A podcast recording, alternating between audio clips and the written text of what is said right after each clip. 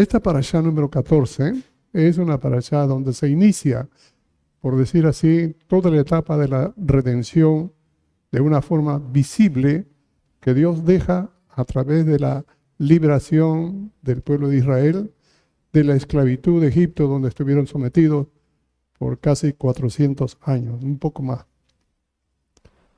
En esta parasha, que corresponde a los capítulos desde el 6, el versículo 2 hasta el capítulo 9, versículo 35, nos señala parte de todos los juicios que empieza el Señor a hacer contra Egipto.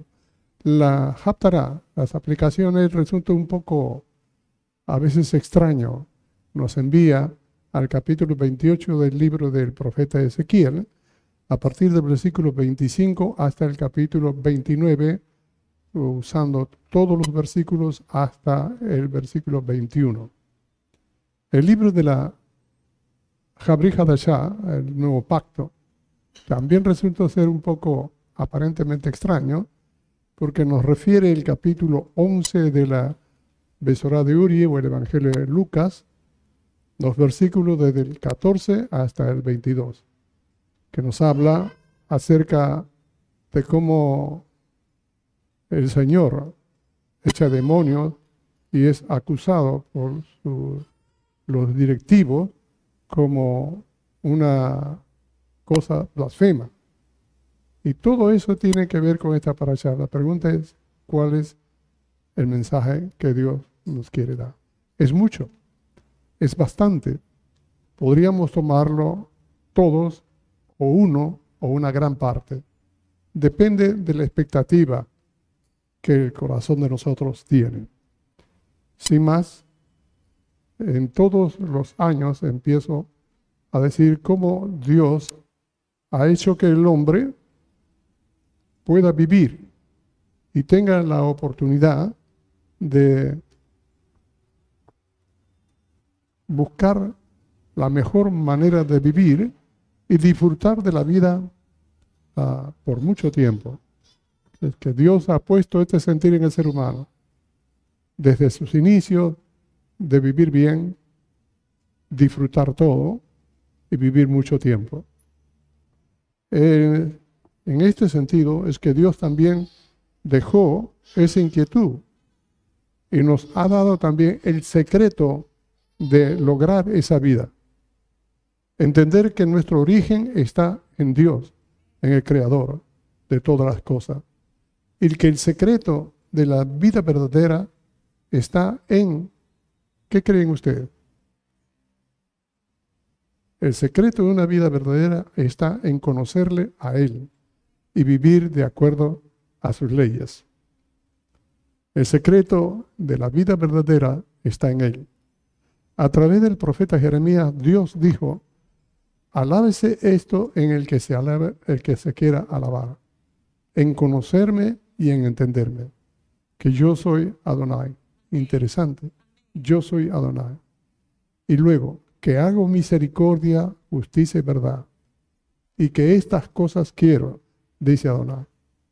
Este, en todo el Tanakh o en toda la Biblia, nos deja la base que resplandece como una verdad absoluta, conocer a Dios y hacer lo que Él manda. Yeshua cuando vino, también en oración le decía al Padre, por cuanto sus discípulos estaban con Él, esta es la vida eterna, que te conozcan a ti, el único Dios verdadero, y a Yeshua, a quien has enviado. Lo que dijo Dios, lo repite el Mesías. En Jeremías 9:23 y Juan capítulo 17, versículo 3. En esta allá nos narra la manera en que Dios va a hacer juicios contra el imperio egipcio, enviándole las plagas para sacar a los hijos de Israel de la esclavitud a las que fueron sometidos durante muchos siglos.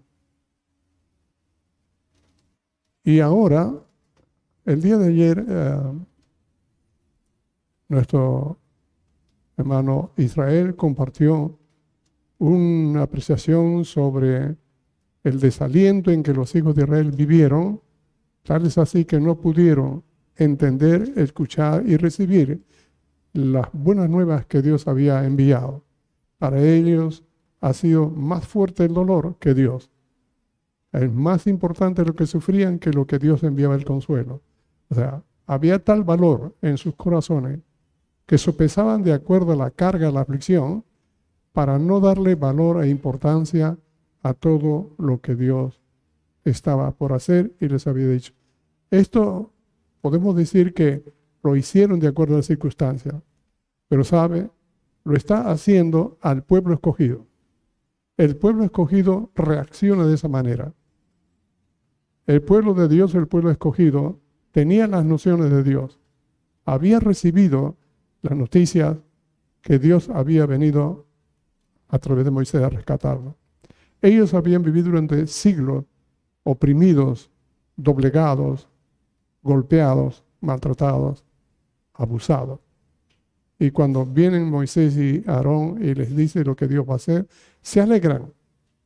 No hay mucha eh, explicación y detalle, solamente dice que se inclinaron y adoraron a Dios, como que iniciando.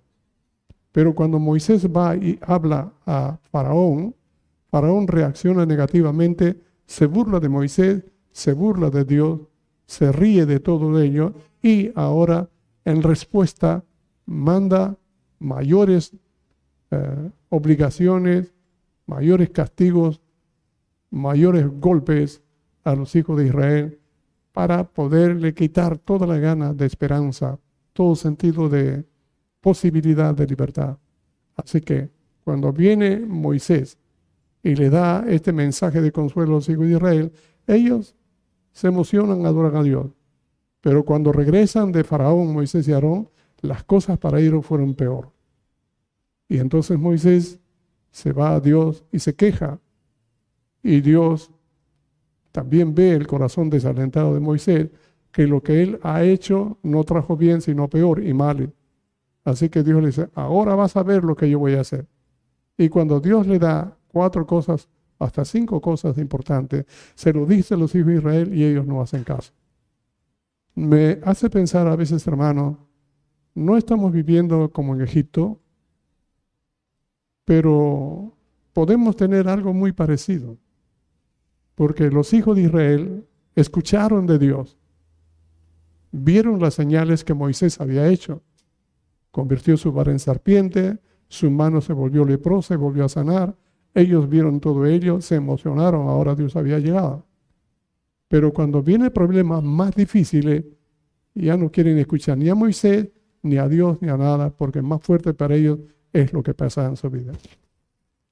Muchas veces nosotros podemos tener una reacción así. Los hijos de Israel podían creer en Dios, pero no le creían a Dios porque no lo conocían. ¿Por qué no lo conocían? porque en ellos estaba cargado tantos años acostumbrado a las quejas, al, al lamento, al lloro, al sufrimiento. Todo lo bueno que pudo haber venido no tenía mucha significancia.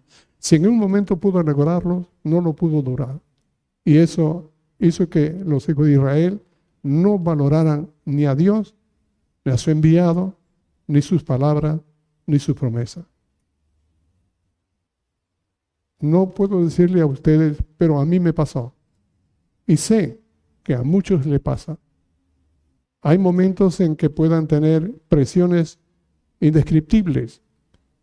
Para algunos no son muy importantes, para otros son serios, para otros son más difíciles, pero a veces eso está tan cargado, tan fuerte, que para ellos no es suficiente eh, lo que viene de Dios porque es más duro lo que carga, es más serio el sufrimiento, es más fuerte las cosas que viven que la palabra de Dios.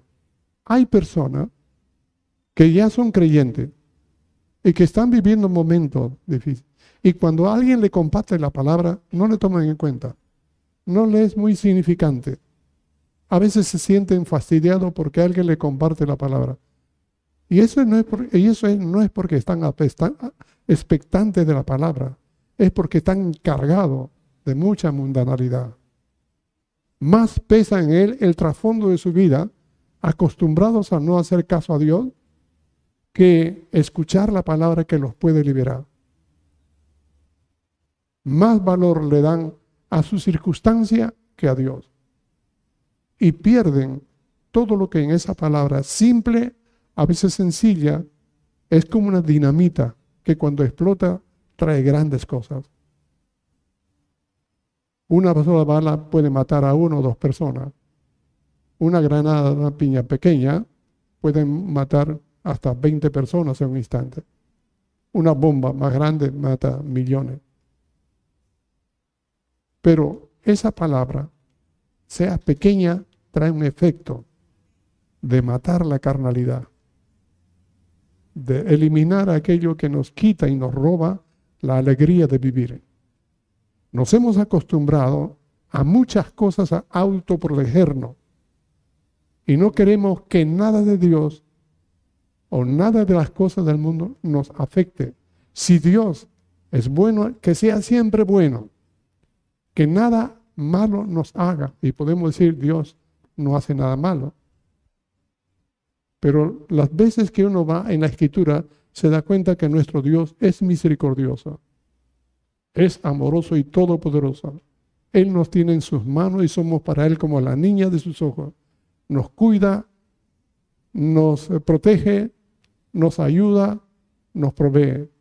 Pero también Él es nuestro Padre. Y Él como Padre nos ama tan profundamente. Pero a pesar de que nos ama, Él ve cosas con que venimos del mundo. Y hay cosas en el mundo que tienen tanto poder en nuestras vidas que no nos permiten conocer a Dios. No nos eh, dan la oportunidad de ser alumbrados por la luz, por la gracia y por la revelación de Dios. Dios tiene que tratar con nosotros. Y en muchas partes de las escrituras nos dice que a veces Él nos azota para poder entender que Él quiere lo mejor. A veces nos pone en momentos de dificultad para que aprendamos a no confiar en las circunstancias, sino aprender a confiar de Dios. Muchos de los problemas que tenemos no es por lo malo que Dios quiere, es porque Dios quiere que en medio de ello confiemos más en Él que en las cosas. Lo que Él quiere hacer es desbaratar mucho de nuestra forma de autoconfianza para poder hacer lo que a Dios le agrada. Los hijos de Israel vivieron momentos más difíciles.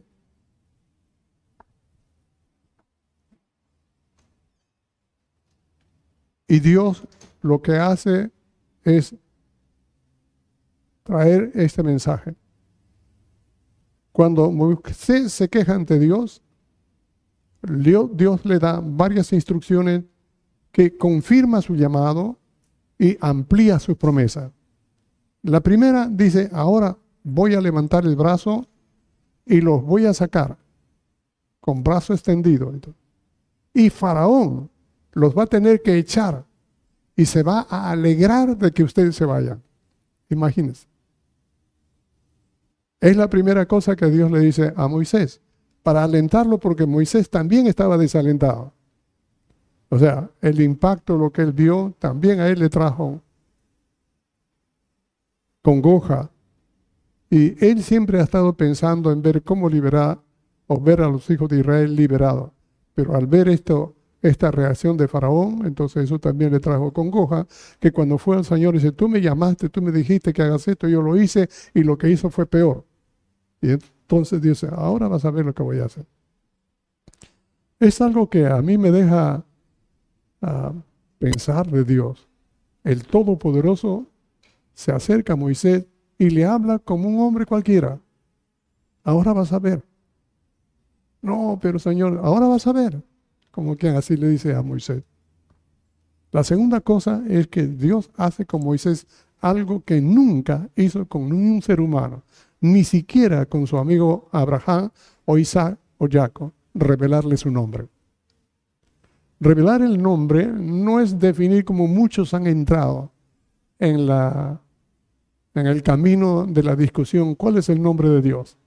Y se han hecho tantas polémicas, tantos escritos, tantos inventos y tantas cosas que rayan hasta lo ridículo por tratar de definir el nombre de Dios. Le han puesto nombres fonéticos de diferente manera y le han tratado de acomodar en la geometría o en los aliantes de nombres, de conjunciones de vocales, de hacer para decir, este es el nombre del Señor. Han pasado siglos en ello. Y también en el siglo XX han tratado de definir el nombre. Muchos dicen que el nombre del Señor es tal o cual. Pero el nombre del Señor no se define en un sonido fonético. No es así. El nombre en la etimología hebrea tiene que ver con la naturaleza. Cuando Adán le puso nombre a los animales, no es que se le ocurrió poner este nombre a este puso cocodrilo, a este monito, a, a la mujer no le dijo mujer, sino varona. Él ponía nombre, pero ¿por qué le ponía nombre? No es porque se le ocurría. Él analizaba la naturaleza del animal y de acuerdo a su naturaleza, él lo definía con un nombre. Así que todos los animales que tuvieron sus nombres eran de acuerdo a cómo su naturaleza reflejaba. Es como una de las premisas para entender cuál es la naturaleza de Dios, quién es Dios y de acuerdo a ello es que se le pone un nombre. Por eso que cuando Dios le dice a Moisés en el hebreo se traduce, no le dice un nombre, sino le dice, yo soy el que seré. En el pasado ha sido Él, en el presente yo soy, y en el futuro seguirá siendo yo soy. Yo soy el que seré. Eso, que siempre cada generación humana ha de ver al mismo Dios de hace miles de años como el mismo que será en el futuro. O sea que cada persona tiene la oportunidad de conocer de Dios algo de su naturaleza, una faceta. Así que cuando nosotros tenemos la idea de que ya conocemos a Dios en base a un término, unos cuantos versículos bíblicos, no, no tienen idea. Dios es más que una definición, más de lo que uno pueda imaginarse. El libro de Isaías, el libro del profeta Oseas que estaba en los tiempos de Isaías, Dios dice a través de él, y conocerán a Adonai y proseguirán en conocerlo. O sea que nunca uno va a conocer a Dios. Shaliach Saúl decía, para que ustedes conozcan al Señor, deben estar ustedes unidos, deben estar en unidad. Es más que juntos. La unidad no habla de juntos. Juntos se pueden unir de todo, pero unidad es como de hablar unánime. Unánime significa un alma. Que el grupo que haya unido tenga una misma manera de pensar. Una misma manera de pensar. No quiere decir que todos piensen igualitos. Que tengan un mismo manera de pensar. Un mismo sentir. Y una misma voluntad. Nunca en la obra del Señor se puede hacer algo grande cuando cada uno piensa a su manera. Es bueno encontrar diferentes opiniones y pensamientos, pero cuando uno está dispuesto a ver qué es lo que Dios nos quiere mostrar, tal vez en los pensamientos de algunos de sus hermanos haya algo que uno no haya catado y eso sirva para alumbrarle un poco más las ideas e enriquecer algún pensamiento que tengamos. El sentir. A veces nosotros venimos de trasfondo sumamente lastimados, de toda clase de experiencia, y algunos son sensibles, otros son temerosos, otros son ávidos, otros son recelosos, otros son odiosos. Todos vienen con algo muy eh, diferente en sus reacciones. Como los que tenemos que conocer personas nos encontramos y luchamos con nosotros mismos para no ser afectados con las diferentes experiencias que tienen cada persona que nos comparten y transmiten a veces sus experiencias. Procuramos siempre en tener la capacidad de no ser afectado profundamente con el sentir de cada persona. Si eso edifica, si trae bendición, si trae gloria al Señor, amén. Pero muchos vienen con un sentir lastimado que hay que dejar que exponga, que suelten, que puedan estar dispuestos los corazones para poder alimentar con una palabra de vida. Los sentimientos varían, pero cuando son del Señor, tratan de todo el peso de su carga, dejarla a un lado, para empezar a vivir una carga que es de Dios en esta nueva etapa y poder con este sentir alimentar y bendecir a los demás. Ese es el trabajo que tenemos. Tener un sentir, la misma voluntad. Es decir, que todos deseen servir al Señor con todo el corazón.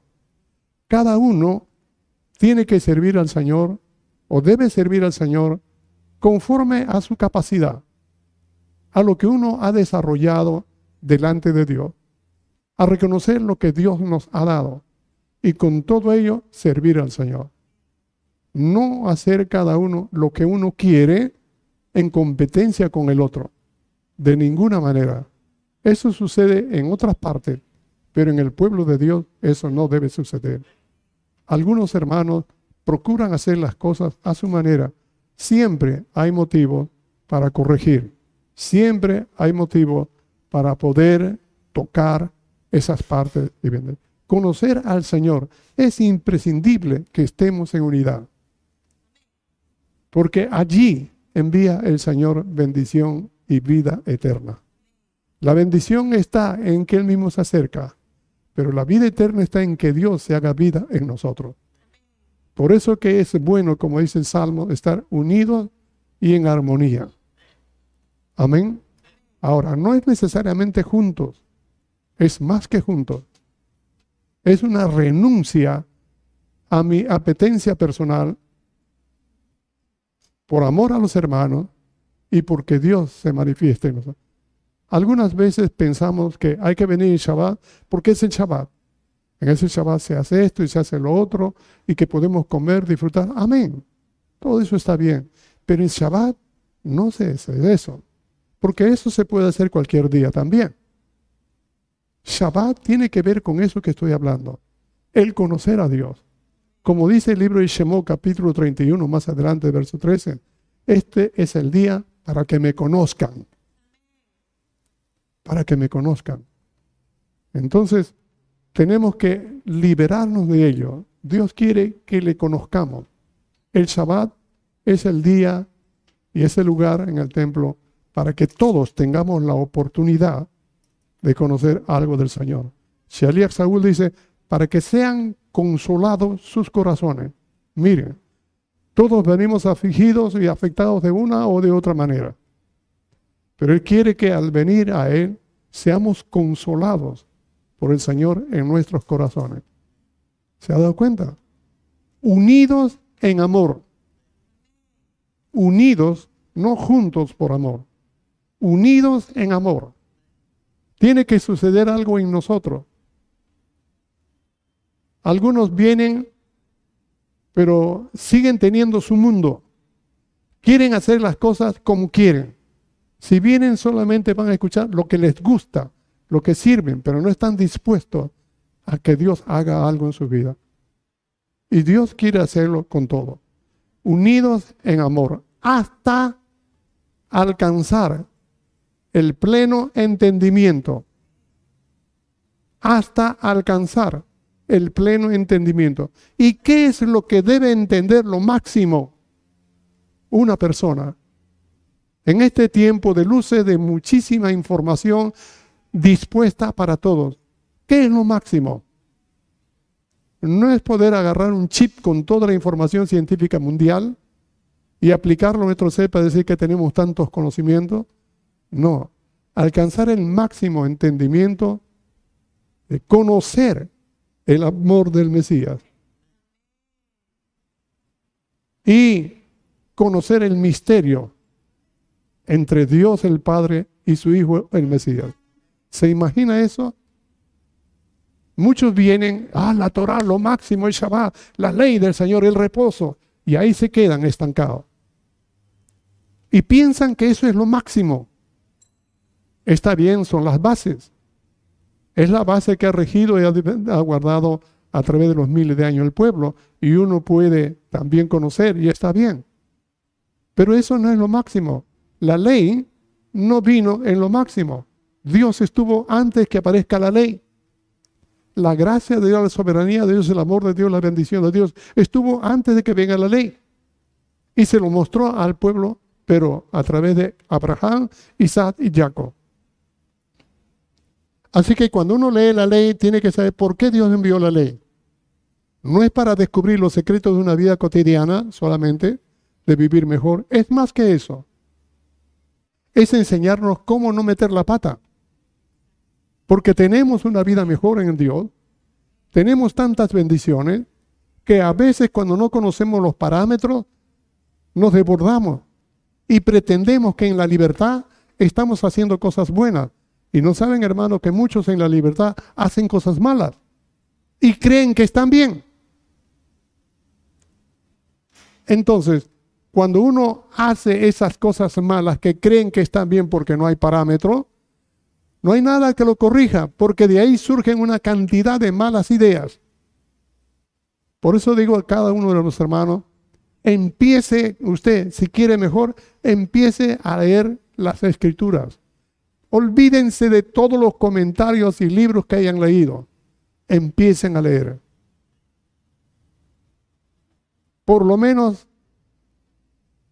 todo el Brihadachá unas diez veces toda la Torá unas 10 veces y toda la Biblia unas 20 veces para recién tener una idea, una idea, para no ser como niños que no saben nada, decir, uy, la Torá, no, eso ya dejó, uy, Brihadashá, y quedarse ahí. Eso es peor que miopía.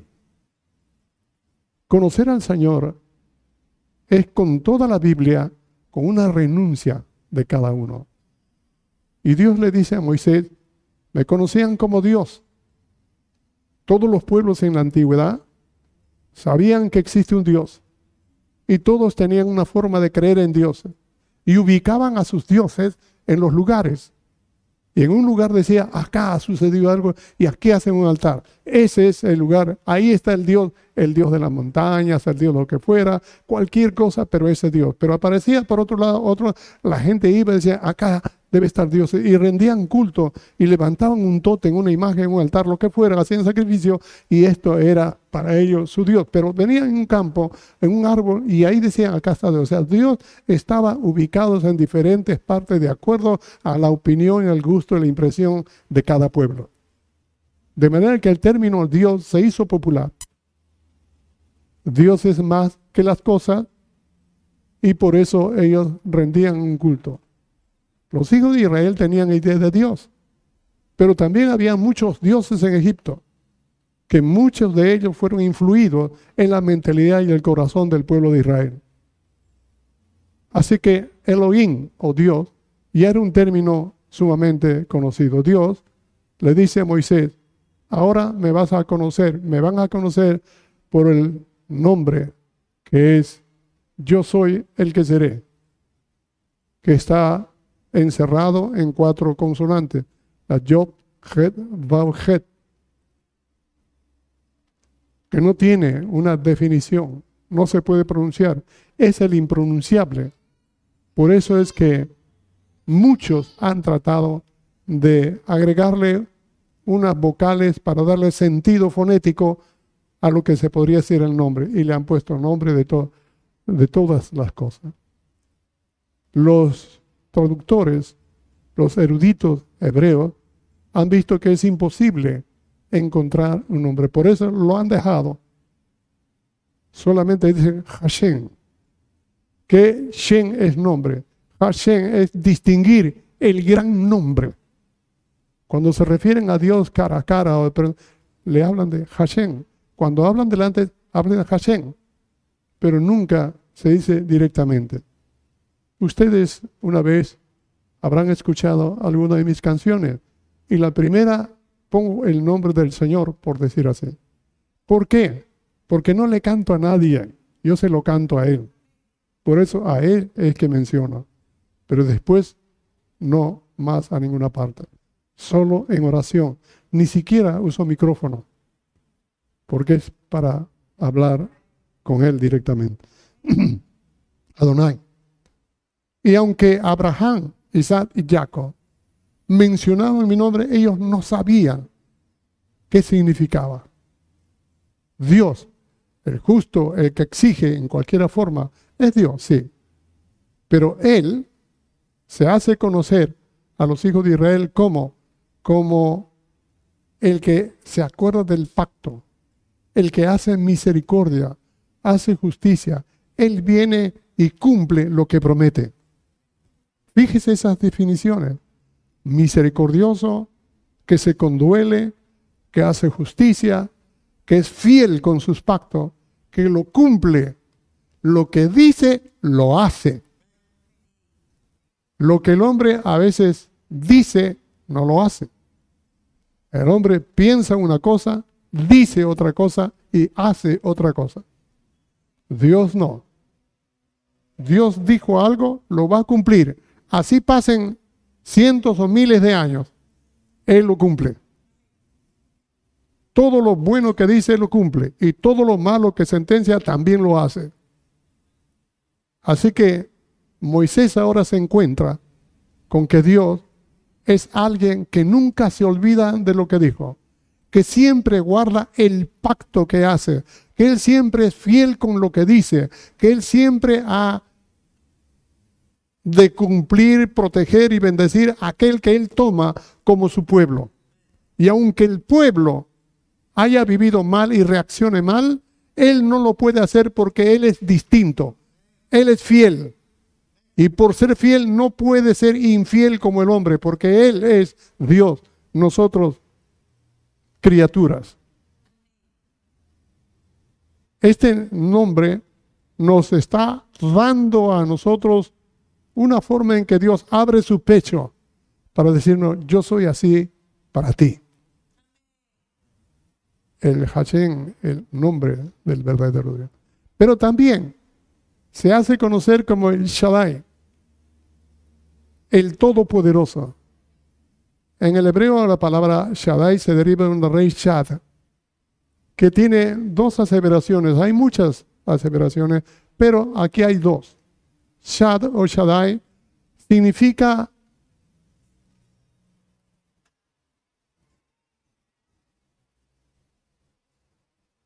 pezón. ¿Sabe qué es pezón, verdad? el, seno de la mujer. Cuando Dios le dice a, Moisés, yo soy Shaddai, y cuando le dice, así me hice conocer a Abraham, Isaac y Jacob, Dios le dice a Abraham, yo soy el Shaddai, anda delante de mí y sé perfecto. Ahora, Shaddai puede definirse como yo soy tu pezón, así como una mamá va a dar de lactar a su bebé. El bebé, si no lacta de la leche materna, crece débil y se muere fácilmente.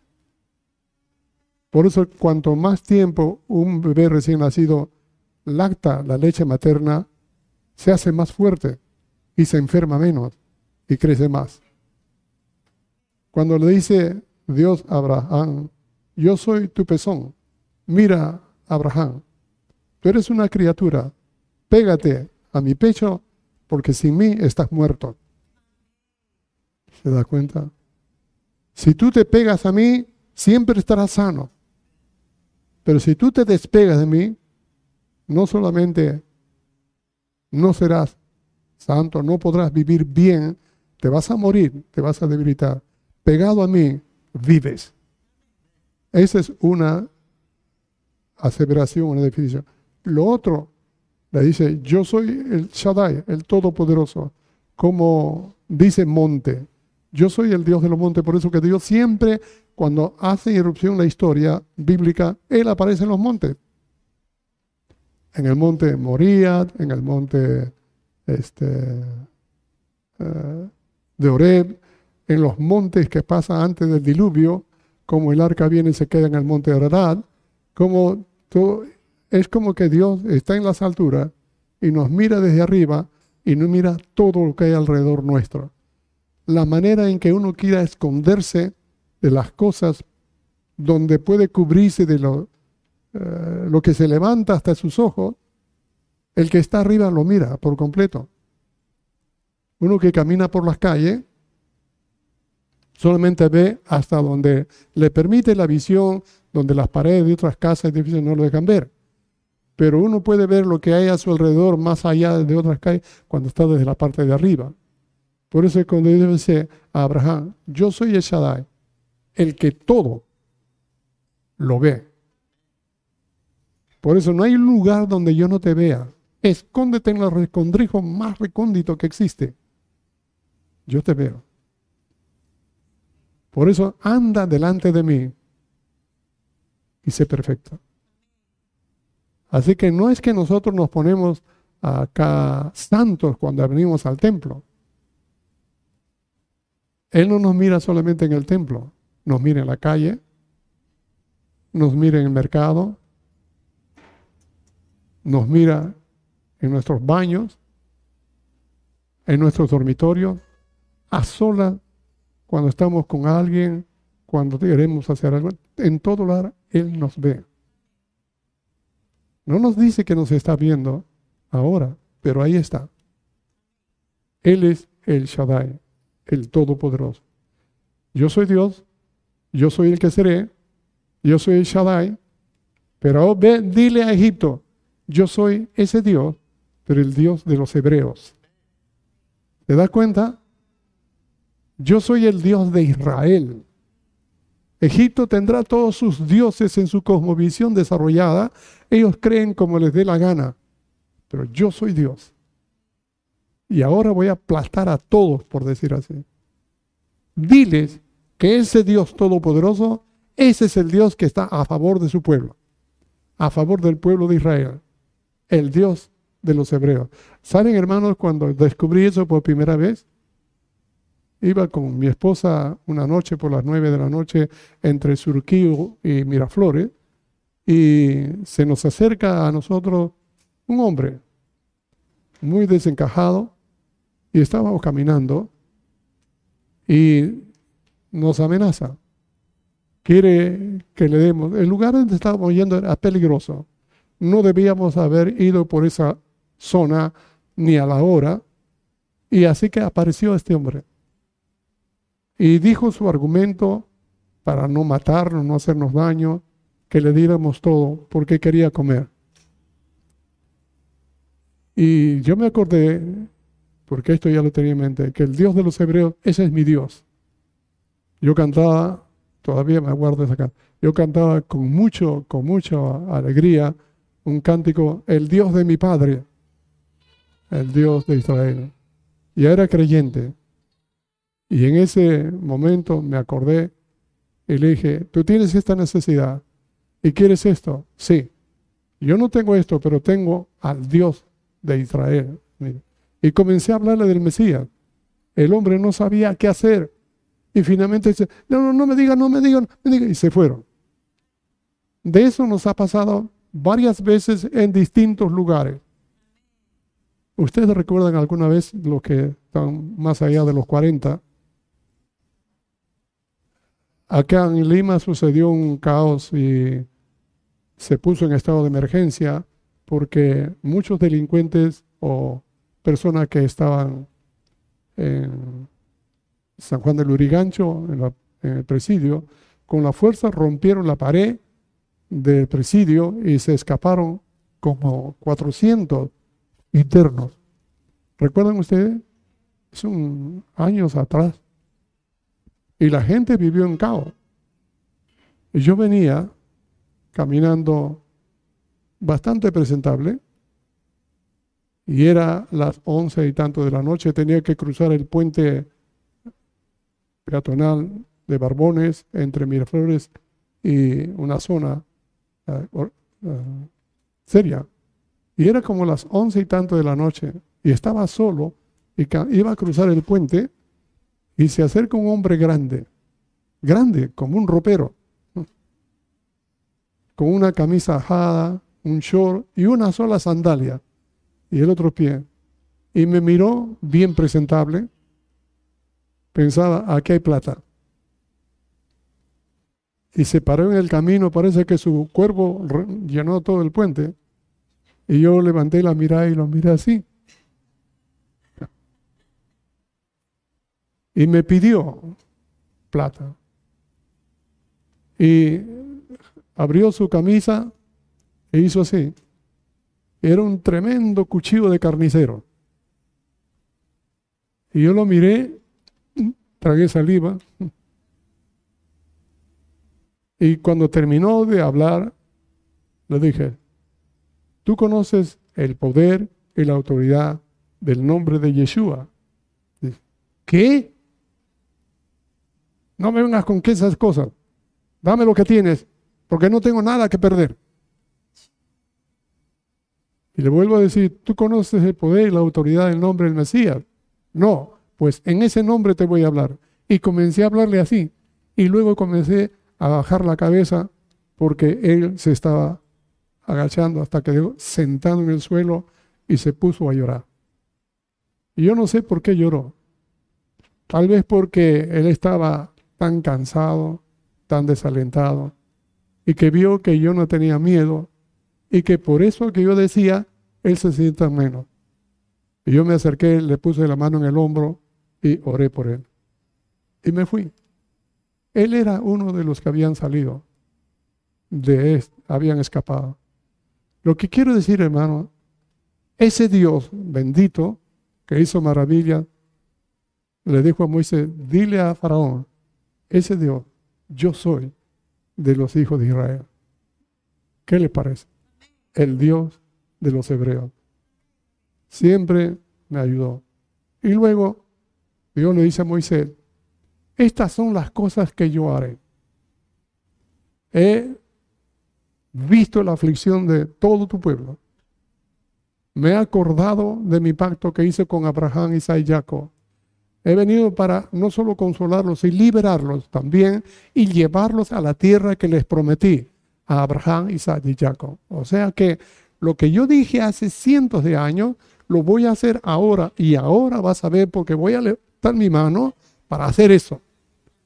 Estaba Dios afirmando, ah, asentando su sentencia contra toda la opresión egipcia. Y Moisés estaba como que impresionándose porque Dios lo había llamado para que él pudiera hacer la tarea. Pero ahora estaba escuchando a Dios no solamente lo que ya le había dicho antes, sino que estaba confirmando con detalles cómo es que lo va a hacer. Y por último, Dios le dice, ahora Moisés, yo voy a hacer, en Israel varias cosas. Yo lo voy a libertar. Yo los voy a redimir, los voy a sacar y los voy a llevar a una tierra donde abunda leche y miel. Y yo los meteré allí. ¿Se imagina eso? Nunca había escuchado Israel ni Moisés semejante definiciones claras. Yo soy el que seré. Soy Adonai para ti. Soy el Dios de los hebreos para ellos. Soy el Padre, el amante, pero también soy el misericordioso, el liberador, el que redime, el que rescata, el que los lleva, los conduce, el que los va a poner en un lugar donde abunda leche y miel. Hermano, es algo impresionante y espiritualmente Dios nos está diciendo que Él nos entiende, sufre lo que hemos sufrido y Él quiere hacer algo más grande, es rescatarnos, liberarnos, redimirnos, sacarnos, salvarnos y llevarnos a otro estado donde fluye todas las bendiciones de Dios. Esto es algo impresionante. Cualquier miope, cualquier pobre que no tiene nada, al escuchar eso le da un ataque, semejante bendición. Solo los duros de corazón, los que no tienen la idea nada, no entienden eso.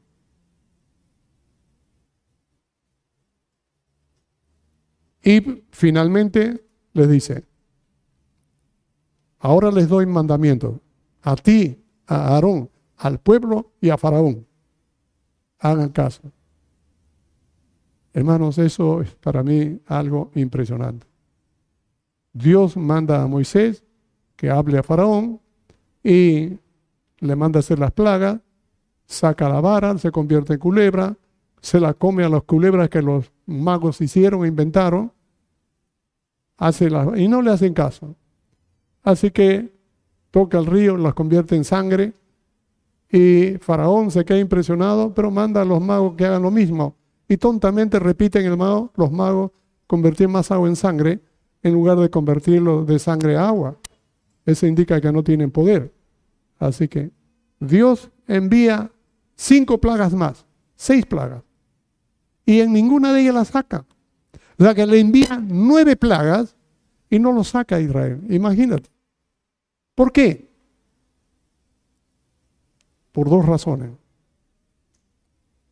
Una de ellas es para poder enseñar a Faraón y Egipto, a todos los dioses, que el Señor es más grande y más fuerte que cualquier Dios que existe en el mundo entero.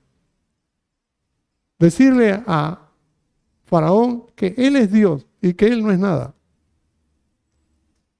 En segundo lugar, lo que hace es que se prolongue las plagas para que los hijos de Israel vean cómo Dios tiene un poder tan grande que en el transcurso del tiempo poco a poco Él se da a conocer. Y a Faraón, cada una de esas plagas le va disminuyendo su poderío.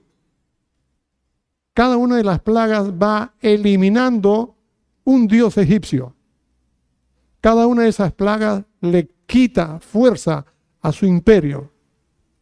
Cada una de esas plagas, está carcomiendo todo el poderío que se sentía el faraón. ¿Qué es lo que nos está enseñando con esto la escritura?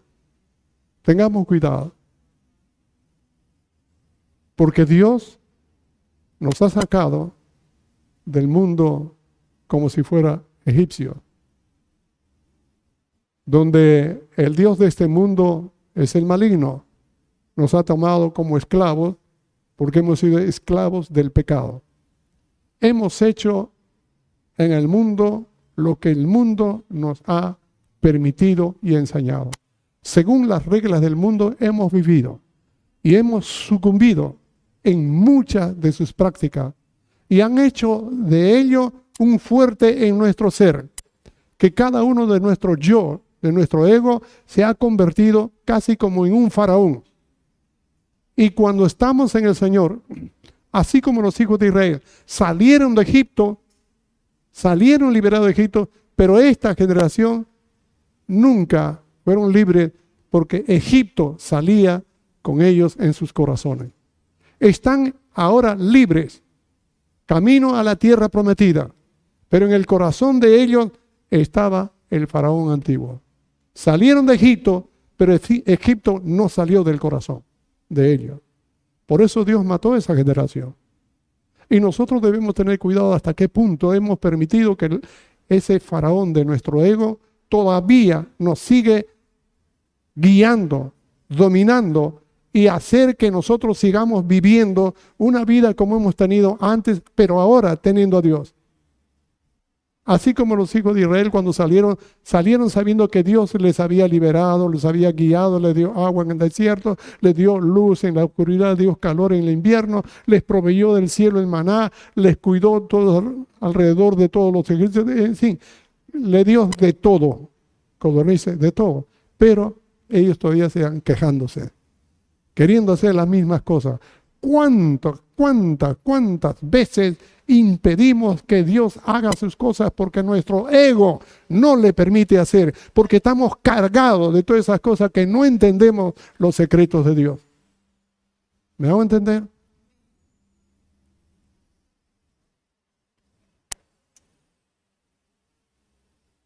Me, me lleva a pensar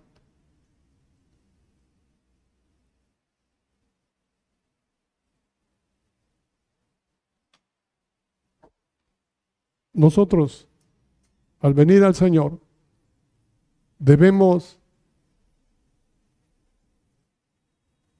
ir desarrollando una práctica.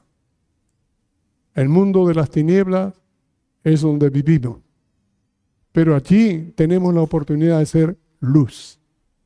Lo que hemos sido antes poco importa, pero ahora cuando volvemos al lugar donde hemos estado, ya no somos como antes. Ahora somos luz en las tinieblas. Ahora tenemos al Señor por quien depender.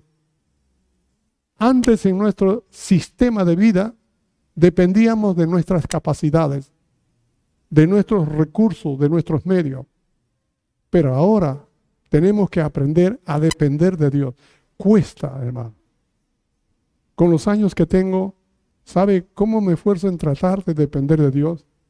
Porque con los años también sigo teniendo mis flaquezas y debilidades. A mí me demandan más, me exigen más, y yo también me exijo más, porque pasan los años, pasa el tiempo, más se me carga. Por eso más busco que el Señor me ayude para ser liberado. ¿Por qué? Porque nuestra naturaleza le gusta la comodidad de la carne. Por eso Shalía Yohanan o apóstol Juan escribe, no se conformen al mundo, ni al maligno, ni a la carne. Son los tres enemigos más fuertes que un creyente tiene.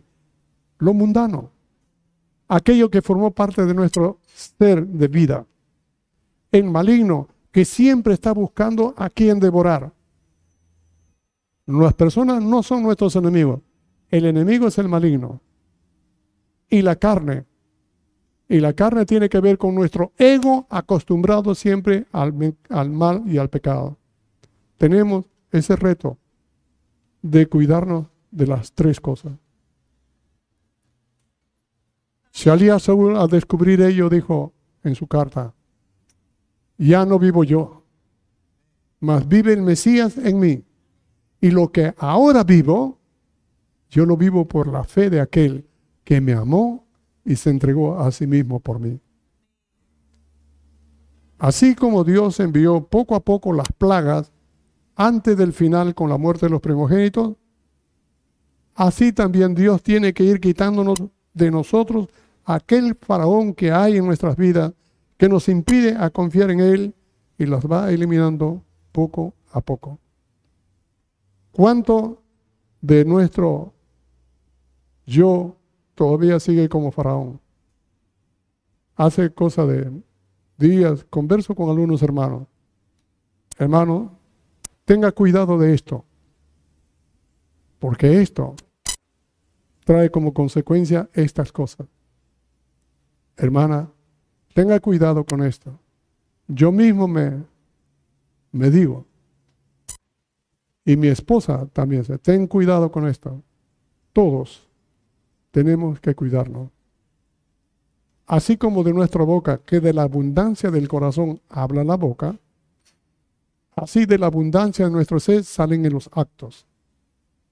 No necesitamos escuchar. Y nosotros debemos tener cuidado, no de lo que hace el otro, sino de lo que nosotros hacemos. Hay palabras que vienen muy escondidas en palabritas que aparentemente son buenas. Pero ¿cuánto de esas palabritas buenas no vienen de Dios, sino vienen del maligno? Pedro, gracias, me hacía falta. Qué agradable.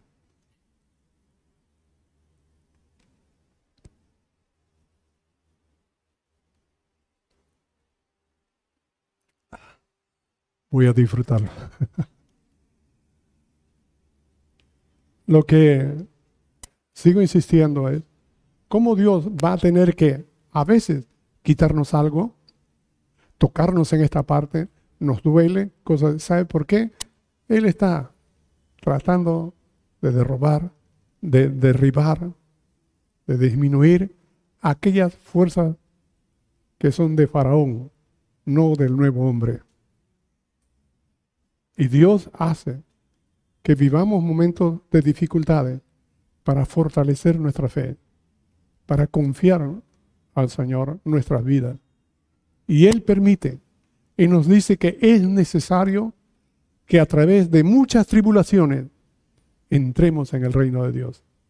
Porque cuanto más forjados somos, vamos a ser más responsables de las cosas que Dios nos va a dar. Así que el tener al Señor, no nos detengamos pensando que vamos a vivir bien simplemente cantando salmos, cánticos y danza. Amén. Pero la vida no consiste solo en ello. Así como aquí en la vida natural necesitamos tener retos, obligaciones y poder hacer cosas que nos exigen nuestras oportunidades en la vida, en el reino de Dios es mucho más. Para algunos será diez veces más exigente que acá. Para otros será cien veces más exigente que acá. Así que cuanto más destacado usted pueda ser acá y formado por el Señor, a usted lo hace más capaz allá. Porque lo que está haciendo acá no es nada. Y lo poco que a usted le aflige y le hace llorar, no es nada de lo que viene arriba. Arriba, aunque no haya maldad, no haya pecado, nos exige más. Y solamente los que han sido tratados acá son aptos para que reciban cargos allá. Por eso allá algunos serán, no sé, si habrá príncipes, si habrá jefes, si habrá grandes siervos. De acuerdo a cómo uno ha vivido acá, Dios le va a dar un lugar y un galardón. Y el galardón, para algunos será una corona de diamante, imagínense. ¿Quién podrá tener, recibir una corona de diamante? Para otros, que han sido personas que han trabajado, han orado, han servido al Señor, tendrán una corona de plata y tendrán responsabilidades con mucha gente. Pero otros habrán sufrido, trabajado también duro y recibirán una corona de bronce o de cobre. Algunos recibirán una lata de sardina en la cabeza. O algunos, como que ya pasa nomás. Sí, vamos a ser recompensados o galardonados. Depende cómo nosotros vivimos. Dios le ofreció a Israel cosas que en Yeshua podemos recibirlo. En el versículo 7, Dios le dice a Moisés para con Israel una gran invitación. Yo soy su Dios y ustedes serán mi pueblo. Yo seré su Dios, Dios de ellos, y ustedes serán mi pueblo. ¿A quién le dice? A los hijos de Israel. Y en el Mesías Yeshua, en el capítulo 9 de Romanos, el versículo 25.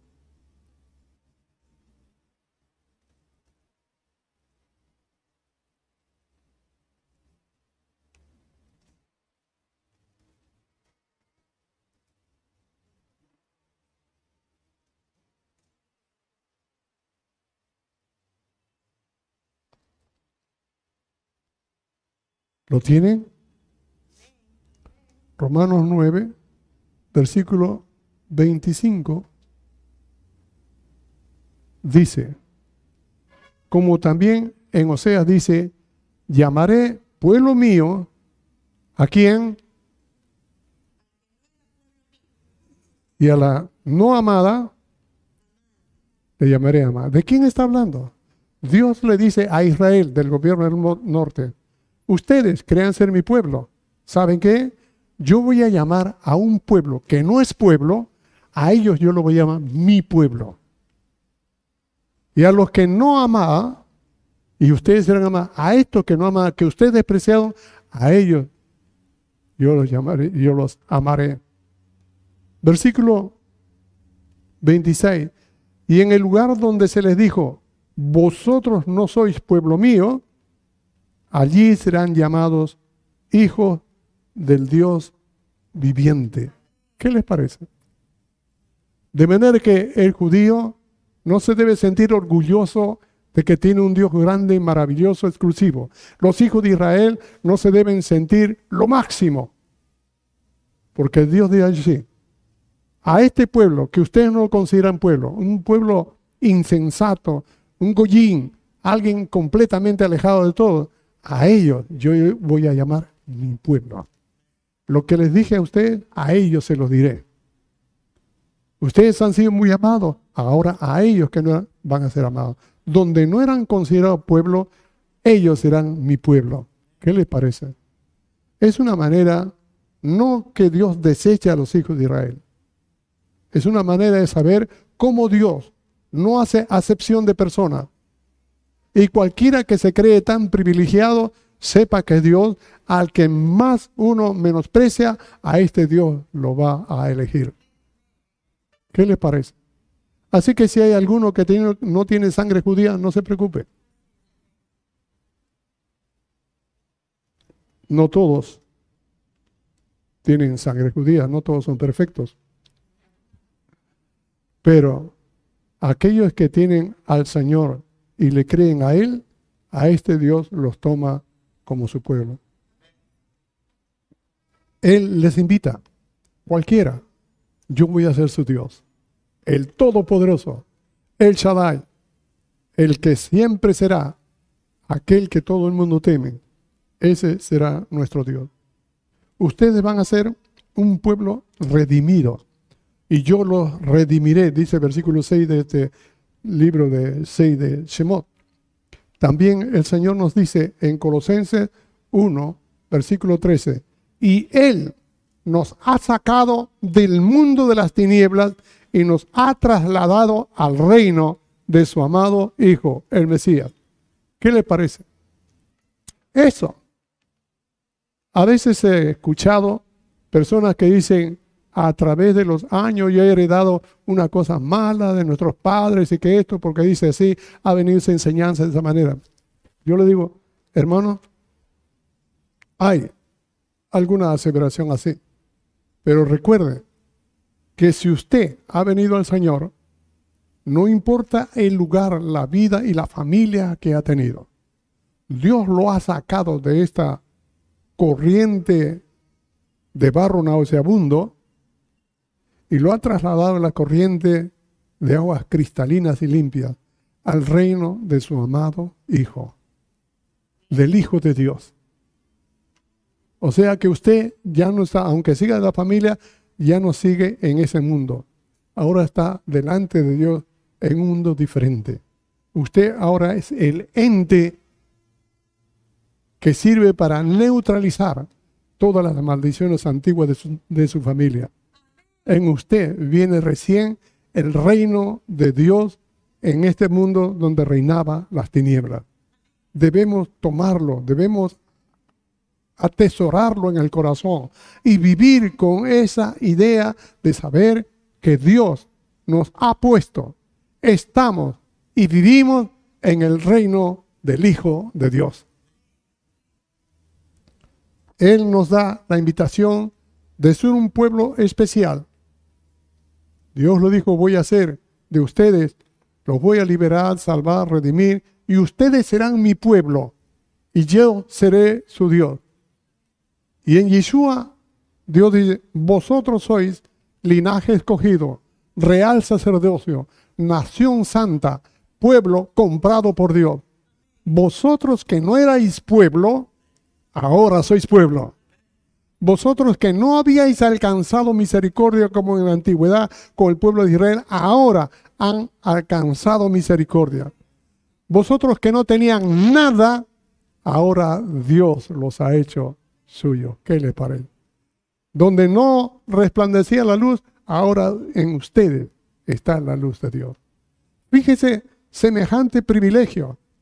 Así que cuando uno compara, pero yo no soy judío como ellos, aquí está lo que Dios hace para todo aquel que por sangre no tiene linaje, por la sangre del Mesías tiene un linaje increíble. Dios a Israel le da una promesa, que el Todopoderoso será nuestro Dios. Y Yeshua nos dice que en el Señor tenemos la vida eterna. Él será nuestro Dios. También nos dice que Él es nuestro Padre amoroso. Cuando ustedes oren, ya no oren diciendo, Padre eterno, oh Señor, oh, manifiéstate y comienzan a temblar. No. Cuando vayas a orar, ora a tu papá. Ora a tu Padre que está en secreto. Y lo que tú pidas en secreto, te va a recompensar en público. Así que si tú comienzas a hacer algo en público para ganar en público como nada más según el mundo, no vas a recibir nada. Pero si tú a solas clamas al Señor por algo que los demás no deben saber, Dios te va a responder en público. ¿Cuántas veces uno quiere a veces ser notorio, que la gente lo reconozca, porque está envenenado en su mente o bombardeado en su mente, que hay que responder en el mundo como el mundo exige. Si hay una campaña, yo respondo con otra campaña. Si hacen esto, yo hago lo otro, como para poder refutar y que la gente tenga una opinión y cambien de, de pensamiento conmigo y me pongan a un lugar de mejor estatus. Dios dice, no. ¿Tú quieres algo en público? Ve a solas. Ora a tu Padre en secreto. Por eso que ahí viene cuando una persona ora muy, mucho tiempo, largo rato en oración, esta persona o no sabe orar o no ora, no ora a Dios en secreto. Así de simple. Hay algunas veces que uno al orar hace una describe de todas sus cosas y su espiritualidad como para que Dios se dé cuenta. Como Dios no sabe, pobrecito, ¿no? Aquel que acostumbra a orar a solas con Dios solamente agradece y puntualiza cosas delante de Dios, porque lo demás lo hace a solas. Y cuando tú oras, ora a tu Padre, a tu papá. Es el Todopoderoso, es el Hashem, es el que siempre será, es el Dios temible, pero es tu papá. Una vez estaba en el estrado el emperador César y venían de la conquista su ejército y estaban los generales por delante, y delante de él estaba el general principal, y ahí estaba el hijo de, de Faraón. Así que cuando llegan cerca del estrado, todos se paran, y el hijo de Faraón se baja del carruaje del general y se va corriendo para ir donde su papá. Y resulta que los soldados en el camino le detienen al niño, no, no debe pasar. Y, le sigue insistiendo, no, no debe pasar porque él es el faraón, él es emperador. Y el niño le dice, será tu emperador, pero él es mi papá. Y entró. ¿Qué le parece? ¿Hasta qué punto uno puede confiar en el Señor como nuestro Padre? Y luego Dios le dice a él que le va a enviar una lluvia de bendiciones. Y ahí está versículos 6, 7 y 8, que siempre se usa para las fiestas de Pesa. Los libraré, los enjuiciaré, los redimiré, los libertaré, los sacaré y los llevaré a una tierra y ahí los meteré. Hay una ayuda de bendiciones. En Yeshua, capítulo 8, versículo 32 del libro de Romanos, nos dice, y el Señor, si nos dio a su Hijo, ¿cómo no nos dará con Él también todas las cosas? ¿Me hago entender? ¿Alguien está por acá? Porque veo, no sé si están mirando acá, pero no, los distingo el rostro, no sé de quiénes son en España, la luz del sol. Pero nos dice en Romanos capítulo 8, a partir de estos versículos, las grandezas que Dios nos da. Y por su amor, cómo Él nos libera, nos provee, nos rescata, porque Él es un Dios maravilloso que darnos al Mesías, ¿cómo no nos dará con Él todas las cosas?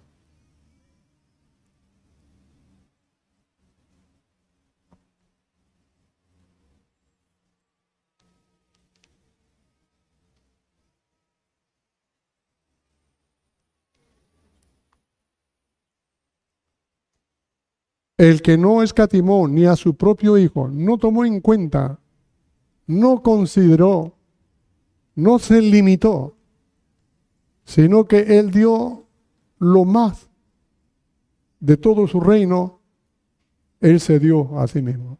Dio su propio hijo. Y ni siquiera él no es que no lo haya valorado, sino que lo valoró sino que lo entregó, le entregó por todos nosotros. Él dio lo mejor, lo más grande que tuvo, y lo entregó por nosotros. Yeshua es la expresión máxima del amor de Dios, y su muerte es algo indescriptible e increíblemente misterioso. ¿Cómo es posible que Él haya mostrado con su vida cuánto nos ama ¿Hasta cuánto somos capaces nosotros de demostrar amor a alguien que no queremos? Decimos, ay hermanito, yo lo amo a los que nos gustan, a los que nos caen bien, a los que nos hacen alguna ayuda, a los que nos traen algún favor. Hoy como lo amo, pero aquel que no me gusta me cae como la pimienta en los ojos. No le amamos. Por el contrario, a veces ni siquiera bien hablamos y rajamos. ¿Se imagina esa aberración en contraste del amor de Dios? Y que Yeshua, Él murió por nosotros a pesar que nosotros éramos enemigos de Él. Por eso, cuando uno capta ese amor en nuestras vidas, cuando esa obra de sacrificio que hace Yeshua se impregna en nuestro corazón por el nuevo nacimiento, solo ellos pueden escuchar este mandato que dice, así como Él nos amó y se entregó a sí mismo por nosotros, así también nosotros debemos amar y dar la vida por los hermanos. Así como Juan 3:16 nos dice que Dios tanto nos amó que dio a su Hijo unigénito para que todo aquel que en él crea no se pierda, mas tenga vida eterna. La primera carta de Juan, el capítulo 3, el versículo 16, también nos dice, así uno debe amar a sus hermanos. Pero ese hermano me dijo algo que me molestó, si no me saludó a mí, ah, ¿cómo le saluda a él? Sí, y a mí no. Y pobrecito, se hacen las víctimas. Recuerdo hace muchos años aprendí una historia, ah, el sueño de Teresa de Jesús. Así de. Sueña ella que estaba en un cuarto donde había una banca larga y al lado una puerta. en un extremo estaba al lado de la puerta una persona, una mujer, en el centro había otra mujer y en el extremo otra mujer. Las tres estaban allí. Y se abre la puerta y entra Yeshua. Y pasa por la primera sin mirarla. Y cuando llega la segunda en el centro, ella se él se detiene ahí, la mira. Parado la mira. Y quiere extender su mano y luego la regresa. Después de un momento la deja y se va. Y va a la tercera. Y a la tercera se acerca, la caricia, le mima, como que le habla dulce y tiernamente. Teresa de Jesús en el sueño dice, ¿cómo es el amor de Dios? Qué lindo, qué bello. ¿Por qué no le habrá dicho nada y mirado a la primera? Seguramente ella ha vivido mal y ha tratado mal con el Señor, por eso que ahora Él ni siquiera la mira. Y la segunda, ¿cómo habrán conocido algo así? Pero que el Señor se ha acordado algo malo de ella y la ha dejado. En cambio, la tercera, ¿cuánto bien le habrá hecho que ahora el Señor la trata con cariño, la mima y todo eso. dice que Yeshua levanta la cabeza y le dice, como suelen juzgar las mujeres necias del mundo, así has juzgado tú. Esa primera que yo no he saludado, ella me conoce y yo la conozco. Yo sé que me ama y ella sabe que le amo. Por eso con ella no necesito hacerle nada porque nos entendemos. En cambio la segunda me tiene, me conoce y yo quiero ayudarla, quiero hacerla, pero ella no se deja. Ella siempre hace algo que me aleja a mí. Por eso la dejo. En cambio la tercera no me conoce, no sabe que existo, no tiene noción de mí. Por eso necesita más de mí. ¿Qué le parece?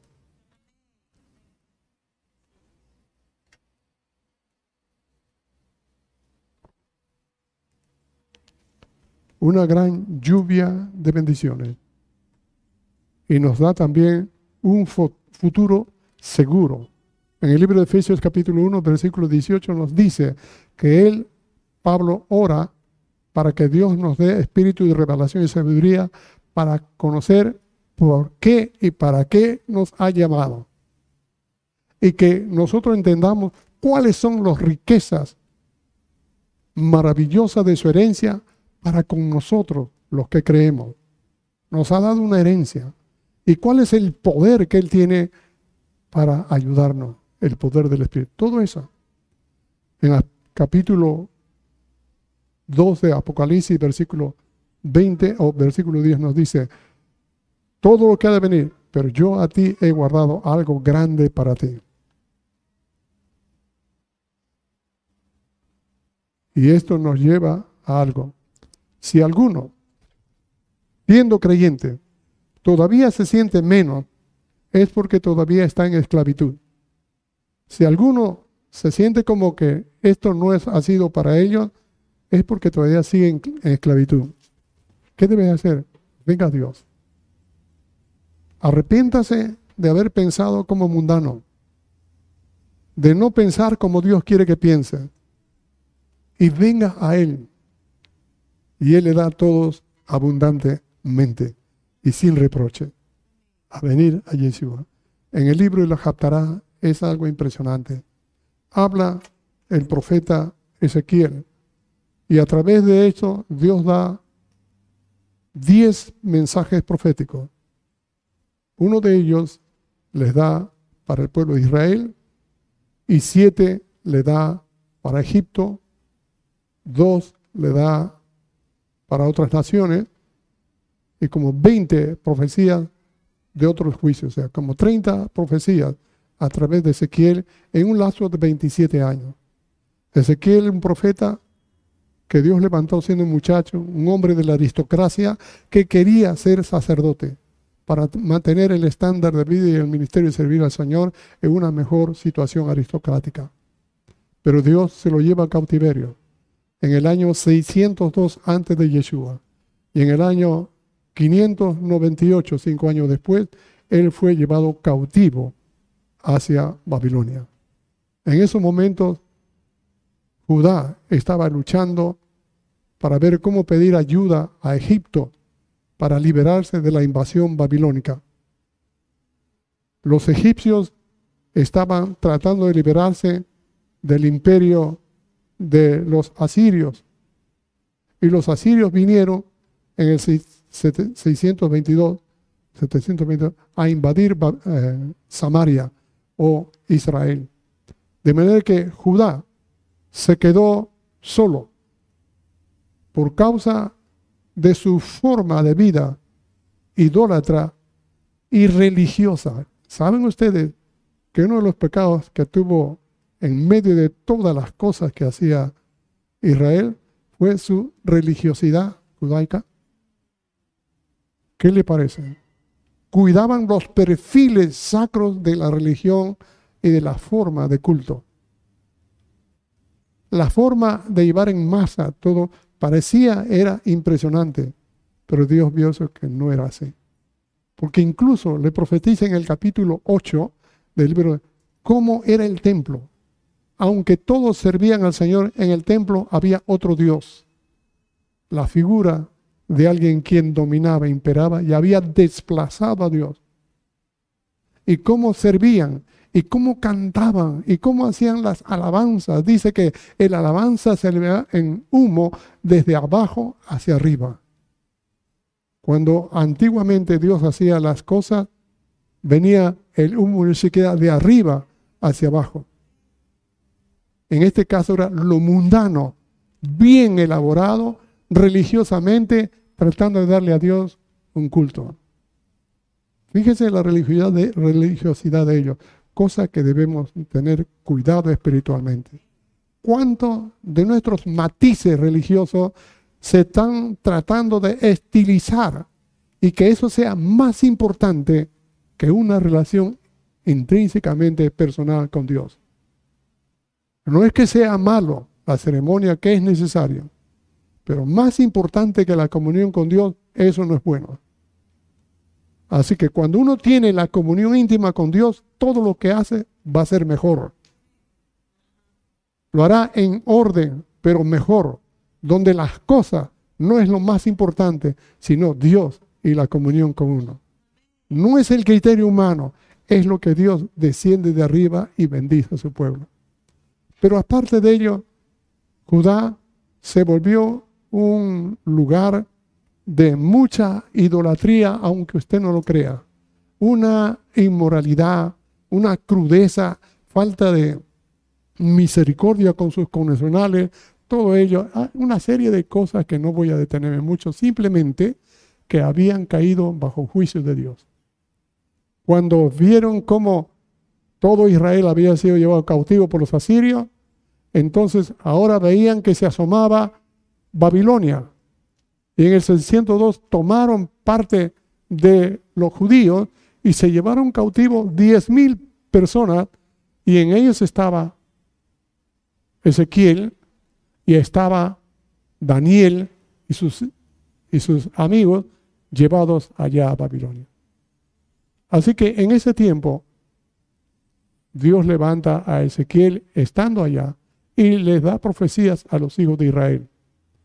Cuando llega años después, en el 587, Babilonia invade Judá, destruye las ciudades toma cautivo a todos, destruye hasta lo más mínimo el templo, destruye todas las cosas, las desgracias que hay, solamente nos dan un pequeño asomo el Salmo 137. Cuando uno mira esto, llega a Babilonia, todos cautivos, y Ezequiel le da profecía. Y la profecía es que deben sujetarse al dominio de Ezequiel para que puedan mantenerse con vida, para que puedan mantenerse como pueblo, no se rebelen.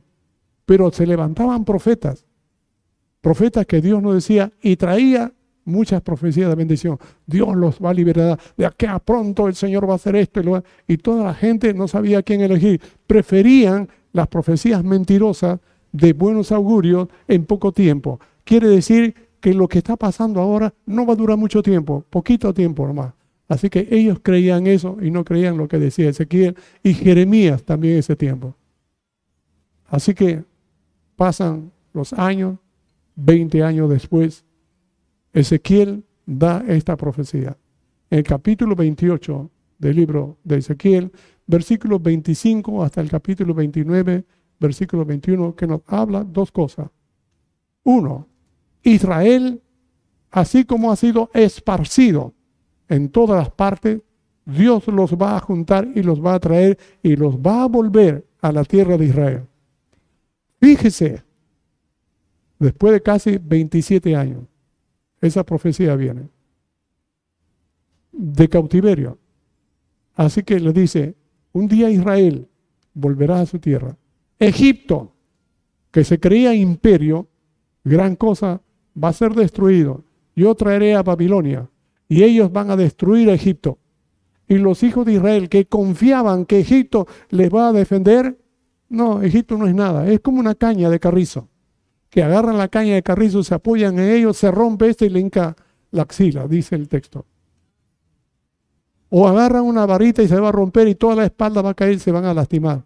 ¿Por qué? Porque apoyaron, pusieron su confianza en un pueblo que no es pueblo, que creía ser pueblo. Dice, Egipto decía, yo soy Dios y el río Nilo es mi creación, es mío. Y Dios dice, por haber dicho eso, vas a quedar nada. Dios envió a Babilonia, destruyó Egipto, lo envió en la dispersión 40 años. Y cuando regresaron, quedó ese imperio como nada. Y Dios dice después, a este pueblo yo lo voy a volver, pero nunca serán grandes. Siempre será un Pedro, pueblo menospreciado. Ya no tendrá el poder. Da ese tipo de profecía.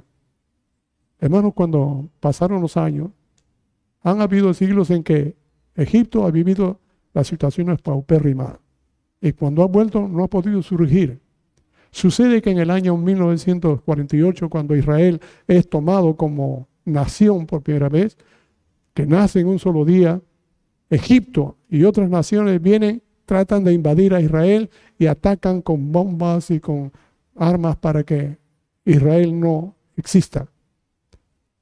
Dios los liberó, los cuidó, los cuidó, hasta que en el año 67 el rey de Egipto, Nacer, forma una coalición de muchos pueblos y se va contra Israel.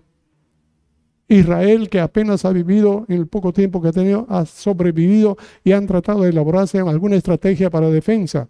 Y cuando ve los 120 millones de árabes que venían contra Israel, allí sucede la guerra de los seis días.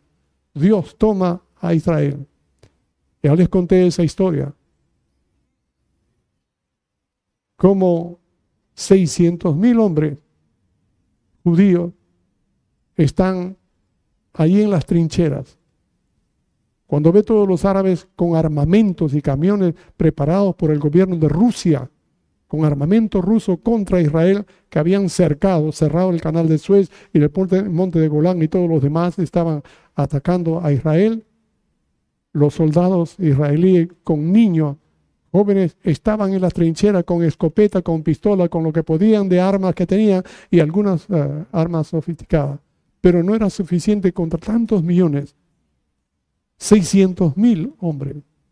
Sucede que las mujeres estaban clamando, llorando al Señor, y los rabinos en muralla estaban orando, clamando al Señor, y los hijos de Israel, los 600 mil, esperando que venga la masa y los aplaste. Así que uno de los rabinos que estaba orando lee en el texto que Dios habita en medio de las alabanzas de su pueblo, que cuando Él se levanta, sus enemigos huyen de su presencia. Ahí donde sale sir mismo hario la donai kol haret.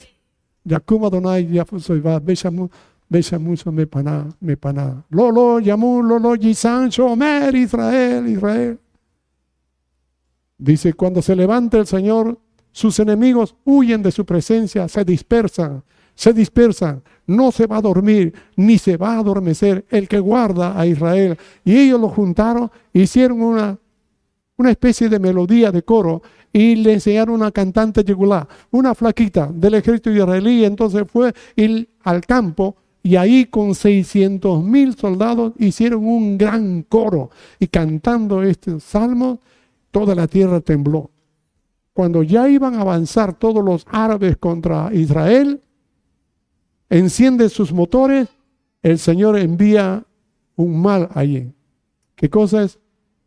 Una diarrea cólico a los árabes. Justo que van a avanzar, no pueden.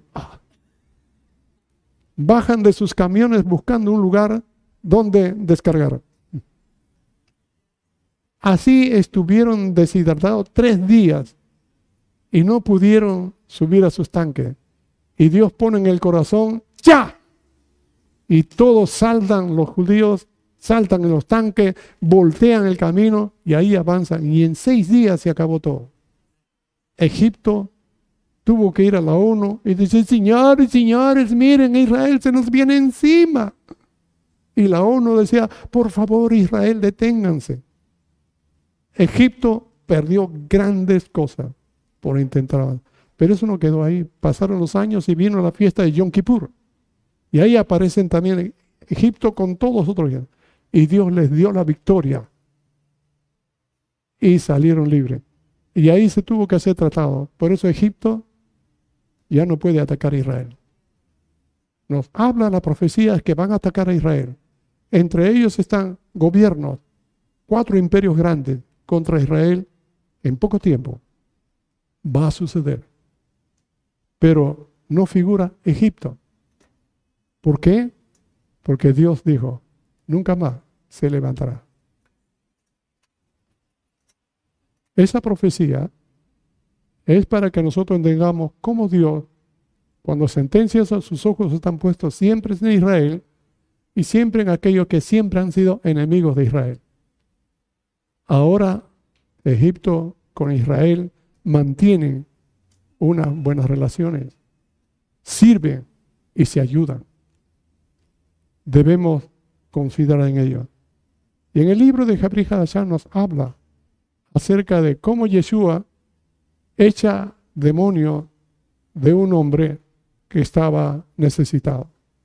Los fariseos dicen, por el poder del diablo es que Yeshua bota los demonios. Con razón decía. Y Yeshua ve la hipocresía de ellos. Dice, si yo por el diablo voto a los demonios, sus hijos, ¿por quiénes lo hacen? Pero si yo por el dedo de Dios echo fuera a los demonios, eso significa que el reino de Dios ha venido. Así que sus hijos van a ser sus jueces. Porque está hablando de cómo uno puede estar dominado, oprimido por fuerzas espirituales. El maligno tiene el poder. Es un hombre fuerte que tiene encumbrado bien sus posesiones y nadie le quita. Así vive el hombre sujeto al poderío del maligno, esclavo. No puede hacer nada por sí mismo porque el maligno no le permite. Pero cuando viene algo más fuerte que él, viene Yeshua, destruye al maligno y todas sus cosas, entonces él tiene el poder para rescatar lo que ha sido esclavo y librar a aquellos que han sido oprimidos. Hermanos, muchas veces podemos a veces ser confundidos, pero debemos entender que cuando no tenemos libertades para hacer cosas, debe haber algo que nos impide servir al Señor. ¿Por qué no servimos al Señor? ¿Por qué es que somos lentos para ello? ¿Por qué somos duros para poder servir al Señor? ¿Por qué no venimos mucho al Shabbat de Dios? Es que hay algo que los domina